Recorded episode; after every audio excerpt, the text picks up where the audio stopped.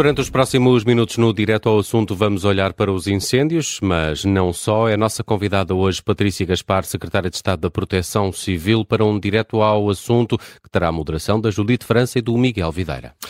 Boa tarde, Patrícia Gaspar. Obrigado eh, pela disponibilidade e pela presença neste programa direto ao assunto. Um dia depois de ter sido dominado o incêndio de Odmira, que preocupou de sobremaneira os bombeiros e as autoridades de eh, proteção civil. Eh, hoje o Presidente da República falou sobre esse mesmo incêndio para pedir uma reação à devastação em Odmira. Como é que interpretou as palavras de Marcelo Rebelo de Sousa? Antes de mais, muito boa tarde, obrigada pelo convite, é um gosto estar aqui convosco hoje. Ora bem, nós, ao nível da administração interna, estamos ainda, e como poderão imaginar, muito focados na questão do combate, uh, de resto aos novos incêndios que hoje foram surgindo, mas também ainda com toda a atenção em termos de vigilância e consolidação de rescaldo que merece o incêndio de Odmira. Contudo, da parte do Governo, e no que diz respeito em concreto às áreas governamentais da coesão territorial, da agricultura e também do ambiente, já existe, já está em curso um diálogo e uma articulação muito próxima com as autarquias, por forma a iniciar este processo de avaliação.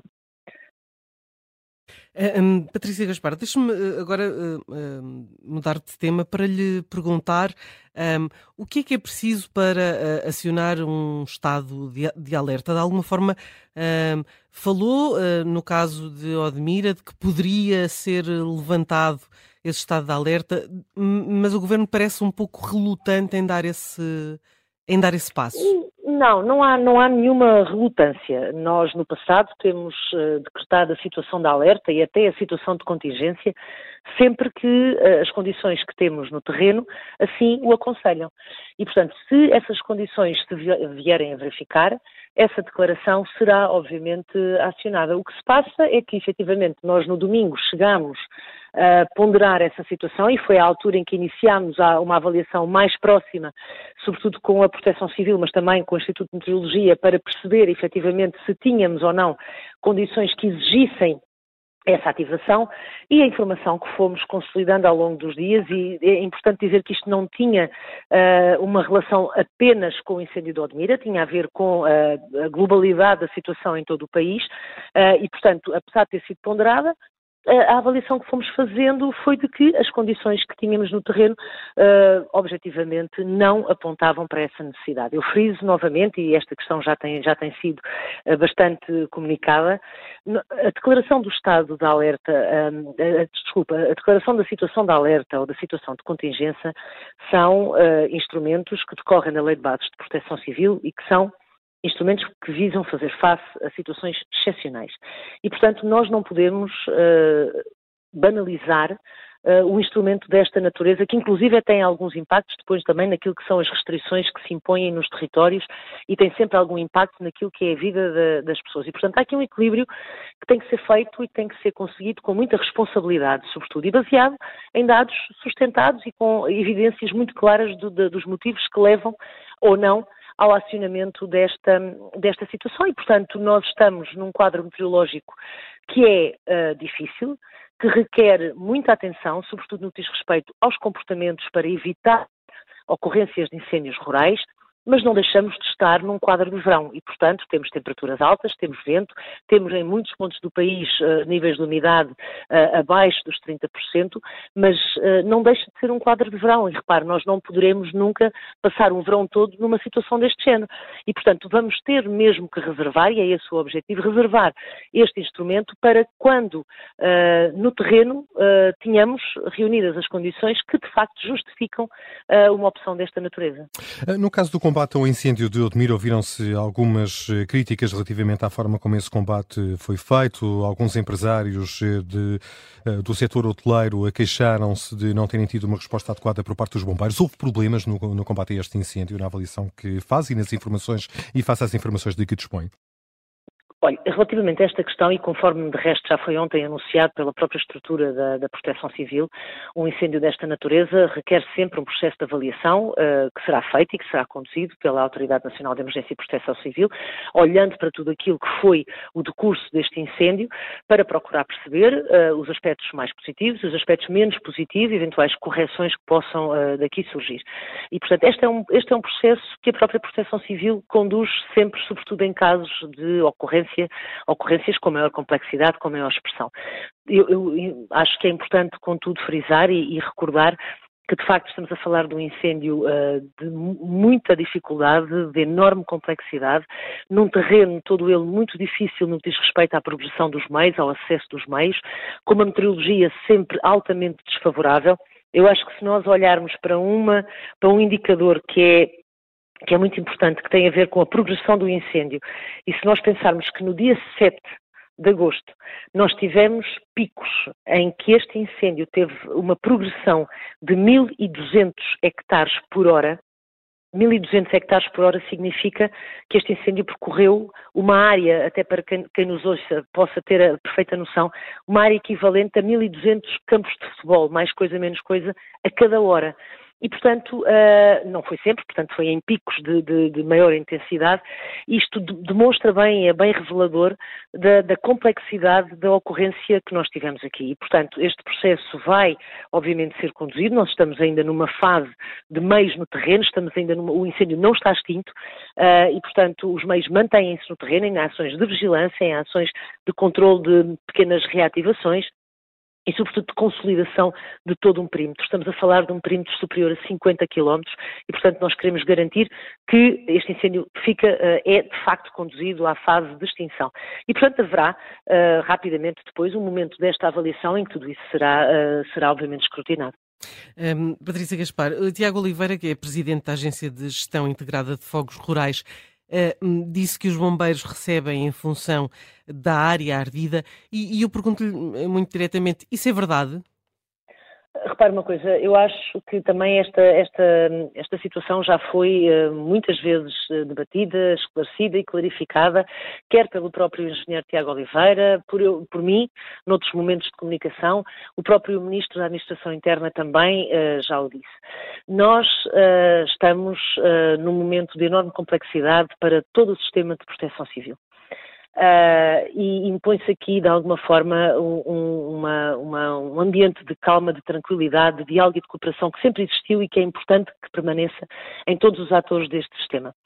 O engenheiro Tiago Oliveira já clarificou que não quis em nenhum momento desvalorizar uh, o trabalho que é feito pelos municípios, o trabalho que é feito pelos corpos de bombeiros um, e a grande mensagem e a, a, grande, digamos, o grande toque que saem e que, são, e que, devem, e que deve ser retirado da, da, da intervenção do engenheiro Tiago Oliveira é algo que nos toca a todos e que eu penso que é inquestionável. Hum. Eu, eu percebo tem a ver com isso. o valor da prevenção. Eu percebo o valor isso, da prevenção mas, mas deixe-me só esclarecer esta questão. Se, se de facto é verdade que recebem em função da área ardida. Repara uma coisa, uh, nós já tivemos várias intervenções sobre este, sobre este assunto. António Nunes, o Presidente da Liga dos Bombeiros, não está esclarecido, que de resto esta semana esteve exato, à porta da Presidência do Conselho de Ministros a pedir que o Governo Sim. esclareça precisamente esta questão, não é? Não, repara uma coisa, o Dr. António Nunes foi uh, fazer e cumprir aquele que é o papel da Liga dos Bombeiros Portugueses, que é um papel importantíssimo naquilo que é a defesa dos valores, dos interesses, do papel dos bombeiros voluntários na nossa, na nossa sociedade e que de resto é, é tem sido sido por demais reconhecido uh, por todos nós, uh, não só no quadro dos incêndios uh, florestais, mas em, toda, em toda aquela que é a dimensão de intervenção operacional, social e até humanitária que os bombeiros têm no nosso, no nosso país. E, portanto, objetivamente, eu acho que este momento, esta página já está virada, as pessoas já estão devidamente esclarecidas e, portanto, vamos de facto focar-nos naquilo que é o importante nesta fase que é garantir que temos condições para que o trabalho continue a ser feito como sempre foi, em coordenação, em colaboração com todos, porque o sistema é complexo e todos têm o seu papel e todo o papel que possa ser desempenhado neste, neste contexto é de absoluta relevância e importância. Eh, continua a haver falhas na, na prevenção e pegando naquilo que foi a declaração e a preocupação expressa por Tiago Oliveira? Eu não diria que há falhas na prevenção. Uh, aquilo que nós todos sabemos é que o trabalho que se faz na área da prevenção é sempre um trabalho muito mais moroso, muito mais prolongado e muitas vezes com resultados cuja visibilidade não é tão expressiva quanto o trabalho que se faz noutras áreas de intervenção, como seja, por exemplo, a questão do combate. Nós temos uh, na área da prevenção aqui uh, problemas de base que são, que são sérios. E o grande objetivo que, com o qual o Governo uh, se comprometeu logo a seguir a 2017 foi num processo de transformação da paisagem, um verdadeiro processo de transformação de intervenção na paisagem nos territórios florestais mais vulneráveis.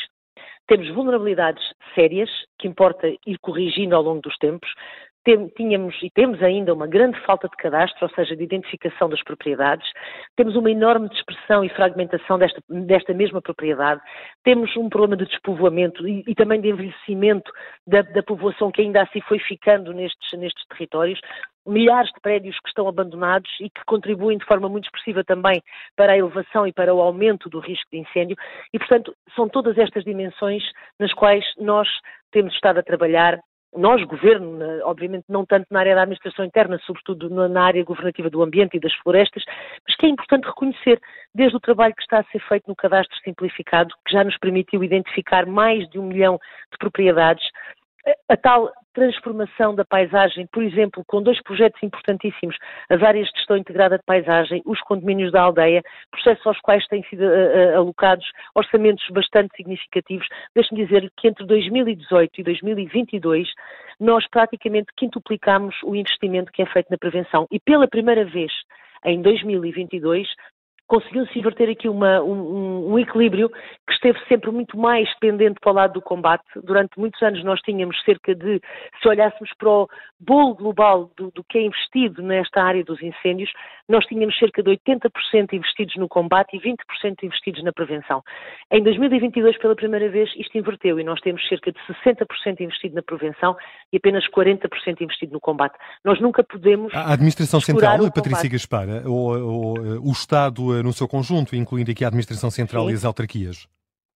Sim, mas isto, é, estes processos que eu lhe estou a falar não são processos exclusivos do Estado Central. Sim, sim, as autarquias também. Mas isso contraria, um bocadinho, aquele, contraria um bocadinho aquilo que Tiago Oliveira, o Presidente da Agência de Gestão Integrada de, todo, de Fogos Rurais, de dizia, não, não, é? não, que, não, não, que havia um uh, maior investimento uh, no combate e menos na, na, prevenção. Não, não, de todo. Pelo contrário, estes dados resultam do próprio relatório que é produzido pela, pela AGIF e, portanto, estes são dados da própria AGIF, que tem feito, de resto, um trabalho importantíssimo nesta colagem de pontas, nesta consolidação, pela primeira vez, de um sistema que está verdadeiramente sustentado num sistema novo, num plano, em planos de ação e, portanto, é, é de resto este trabalho que tem sido feito que nos permite hoje em dia nós temos uma perspectiva muito mais integrada de tudo aquilo que está a ser feito e daquilo que temos que fazer no futuro nesta área. O engenheiro Tiago Oliveira, não, tudo aquilo que ele disse não está em nenhum ponto contraditório àquilo que eu lhe estou a dizer agora, muito pelo contrário, perfeitamente convergente. Aliás, porque este trabalho tem sido sempre feito em grande articulação e, de resto, com grande coordenação também por parte da, da, Agência para a Gestão Integrada de Fogos, Fogos Rurais. O que o engenheiro Tiago Oliveira quis dizer, e bem, é que este é um trabalho do qual nós não podemos abdicar. Nunca. Uh, e também não é um trabalho que se possa dizer quando é que ele vai estar pronto uhum. ou Mas... quando é que ele vai estar terminado. Uhum. Isto é um trabalho que não tem fim. Isto é, uma, é um desafio geracional que nós, é, é um, uma perspectiva completamente diferente de olhar para o território florestal comparativamente àquilo que tinha sido feito no anterior, gradualmente e de forma sustentada, tendo cada vez mais um país e um território resiliente e protegido hum. relativamente à questão dos incêndios. Mas depois temos uh, situações, como ouvimos falar uh, ainda ontem, que há madeira queimada de fogos de 2018 na zona uh, de Monchique a servir como combustível que ainda não foi retirada. Como é que isto se explica? Francamente, olha, sobre essa, essa situação em concreto, eu não tenho dados para lhe poder responder e, portanto, não, não me vou pronunciar, porque, de forma muito clara, não tenho, de facto, dados sobre essa situação. Patrícia Gaspar, deixe-me fazer-lhe outra pergunta relativamente à moldura penal eh, associada aos eh, crimes de, de incêndio. Uhum. Defende de alguma forma uma mudança, tendo em conta que os impactos provocados pelas alterações climáticas são hoje, porventura, maiores do que eram aqui há alguns anos? Defende alguma alteração da moldura penal? E este é também um tema recorrente a cada, a cada época de incêndios. Nós, sinceramente, nós não temos, de forma muito objetiva, não temos a percepção de que haja necessidade de alterar a moldura penal. É preciso perceber que a chave do sucesso nesta matéria está no trabalho que nós já temos, já, já temos em curso no terreno e que tem a ver com o apuramento, com a investigação das causas dos incêndios. É um trabalho muito difícil, é um trabalho de enorme complexidade que é conduzido pela Polícia Judiciária em articulação com as forças de segurança, designadamente com a Guarda Nacional Republicana e também com a Polícia de Segurança Pública, que envolve também muito a área do ambiente. É uma investigação complexa, eh, desde logo porque muitas das vezes as provas uh, acabam por ficar também destruídas ou altamente danificadas uh, por, uh, pelo próprio incêndio. Não é fácil apanhar uh, incendiários em flagrante, em flagrante delito, sobretudo quando estamos a falar de ocorrências intencionais. Temos depois toda uma outra dimensão de uh, ocorrências uh, de incêndios que são por uma humana, são provocados por uma humana, mas sem intenção, que resultam de atos negligentes, embora também sejam puníveis. Uh, nós progredimos muito e evoluímos muito neste, neste capítulo. Nós temos neste momento, para lhe dar uma ideia, nós temos neste momento, desde o início do ano, cerca de 5.600, uh, 5.800, peço desculpa, 5.800 incêndios rurais na nossa base de dados. Deste, destes 5.800 incêndios, cerca de 76% já estão investigados e com causas uh, apuradas. E, portanto, uh, há uns anos atrás tinha, esta percentagem era bastante mais baixa, bastante inferior, e portanto nós temos progredido nesta matéria, temos vindo a, identificar e a conseguir levar à justiça muitos dos presumíveis autores destes, destes incêndios. Este ano nós temos mais de 50 pessoas que já foram detidas uh, por este crime de incêndio e, portanto, eu acho que estamos a fazer de facto aqui um, um progresso assinalável uhum. nesta matéria e é, eu, eu estou em crer que é mais nesta dimensão que reside a chave de sucesso do que propriamente numa alteração de moldura penal que a nós nos parece perfeitamente adequada. Estamos a chegar ao fim do nosso tempo. Uh, Deixe-me uh, fazer-lhe uma outra pergunta. Uh, noutro âmbito, o, o, início do funcionamento dos radares que medem a velocidade média está atrasado. Em fevereiro do ano passado, a Sra. Secretária de Estado uh, tinha dito que iria arrancar até ao final do ano, portanto, do ano passado. O que é que explica este atraso? Olha, eh, este, este, foi de facto um processo que, que, que, sofreu aqui alguns revés, que nem todos eh, da nossa, da nossa enfim, conseguíssemos controlar, houve, imensos atrasos uh, na, na, entrega de alguns equipamentos. Estamos a trabalhar em grande articulação uh, com a Autoridade Nacional de Segurança Rodoviária e estamos, digamos, a escassos momentos de poder ter de facto esta rede nova a funcionar, já ampliada, com, com novidades importantes, com passos importantes que se deram já recentemente. Vamos lançar esta campanha, como digo, a escassos, escassos dias, que vem acompanhada de uma grande campanha de sensibilização e de informação a toda a população, com a localização Uh, dos locais, uh, com, desculpe, com a informação dos locais onde estes radares vão ser instalados, para que os cidadãos e para que os nossos condutores saibam de antemão uh, onde é que vão efetivamente ser feitas estas ações de monitorização e de controle da velocidade. Temos neste momento também um dado novo uh, uh, que já está em funcionamento há relativamente pouco tempo, que é a identificação através de uma das plataformas de apoio à condução, da identificação de 175 uh, locais de concentração de acidentes, onde neste momento, quem, para, para os condutores que utilizem essa plataforma, recebam notificação sempre que vão entrar numa zona de maior concentração de acidentes, para que possam redobrar ainda mais os cuidados com a condução. E, portanto, é um trabalho conjunto, integrado, com uma série de dimensões que estamos a fazer e que agora, então, estamos uh, praticamente em condições de, de ter esta rede perfeitamente operacional. Patrícia Gaspar, obrigado pela sua presença neste Direto ao Assunto da Rádio Observadora secretária de Estado da Proteção Civil, em mais uma edição que fica por aqui.